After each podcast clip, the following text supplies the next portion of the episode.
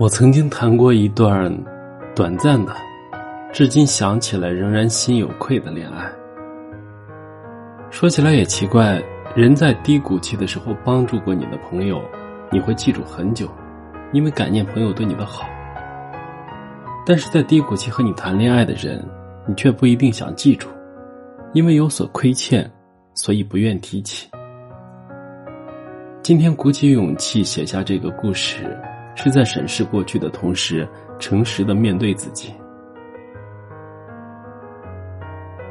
认识他的时候，我正在学架子鼓。那段时间，我和家人关系僵化，工作不太顺利，还告别了一段五年多的感情。各种事情四面夹击，让我有口难言，急需一个情绪宣泄口，而打架子鼓刚好可以。上完课后，我常去一家餐馆吃饭。架子鼓有时候拿在手里，有时候插在背包旁。这鼓棒让他注意到了我。他是那家餐厅的主管。有一天，他走过来对我说：“店里有好评送小吃的活动。”我随手点赞。之后，他送来小吃，是辣口味的。我问他能不能换一种，他说：“可以，但只限你。”我被他的回答逗笑了。从那天起，只要我去吃饭，他都会送我小吃或者水果。我一直以为这是店里的活动，直到有一天，我在微信看到一条新的好友申请，那个送小吃水果的人，我立马就想起了他，因为之前的接触让我觉得他不是坏人，于是通过了他的好友申请。我好奇他是怎么加到我微信的，他说。因为扫码点单时有留下号码，而他从我点单的习惯中猜到了那个号码是我的，一猜即中。他给我发来很长的消息，他说：“你知道吗？其实我很早就注意到你，你喜欢一个人坐在角落，点菜的时候会备注不吃辣，随身携带着架子鼓棒。我还看到过你用手机看音乐节目，我猜你一定很喜欢音乐吧。”第一次送你小吃，我鼓起勇气跟你说话，看起来酷酷的你，笑起来甜甜的。每一次你来，我都好想跟你要联系方式，可是每次你来都是吃饭时间，店里比较忙。等我忙完再看，你都已经走了。这次终于加上了。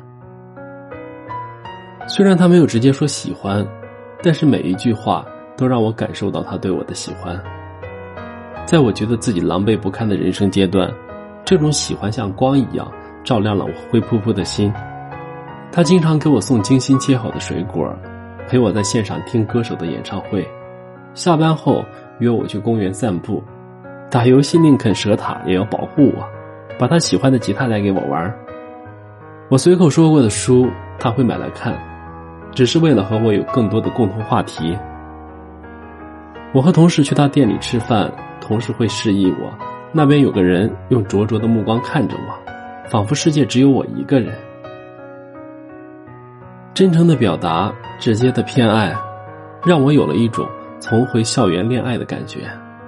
所以，当他站在我家楼下对我表白时，我点头答应了。我喜欢被他喜欢，依赖他对我的好，以及被他宠爱时别人投来的羡慕眼神。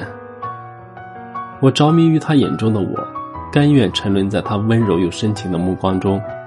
现在想来，那时的自己多少有一些自私，把他对我的喜欢当作是救命稻草，来填补低谷期的失落，却忘了从一开始就不对等的关系是无法长久的。当我的生活变好之后，他却因为疫情失业了，时常唉声叹气。我并没有足够的耐心去安慰和陪伴他，只因不够喜欢。他对自己的前途和信心不足，让他不敢对我抱有期待和要求。在觉察到我的冷淡之后，他主动说：“不如我们散了吧。”我和他说：“我们真的不合适。”他说：“没关系的，我理解。”他越表现的善解人意，我就感到越惭愧。我感到自己利用了他，利用他对我的喜欢，享受了一段不需要付出的被宠爱之旅。也许这是一段本就不该开始的恋爱。我很难过，难过的不是和他分开，而是我伤害了一个好人。餐馆会重开，我却不会再回去了。喜欢过我的人还在好友列表，我就不会再点开对话框和他聊天了。人在低谷时，很容易被当时的情绪和状态所干扰，对感情失去该有的理智判断。别人的善意和喜欢会被自己一点点的放大，产生一种对方可以救赎自己的错觉，然后不自觉的陷入爱情里。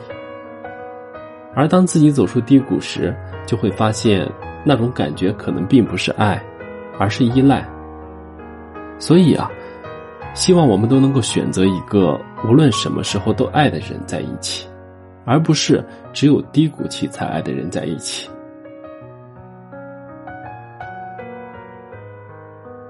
我是余生，感谢您的收听。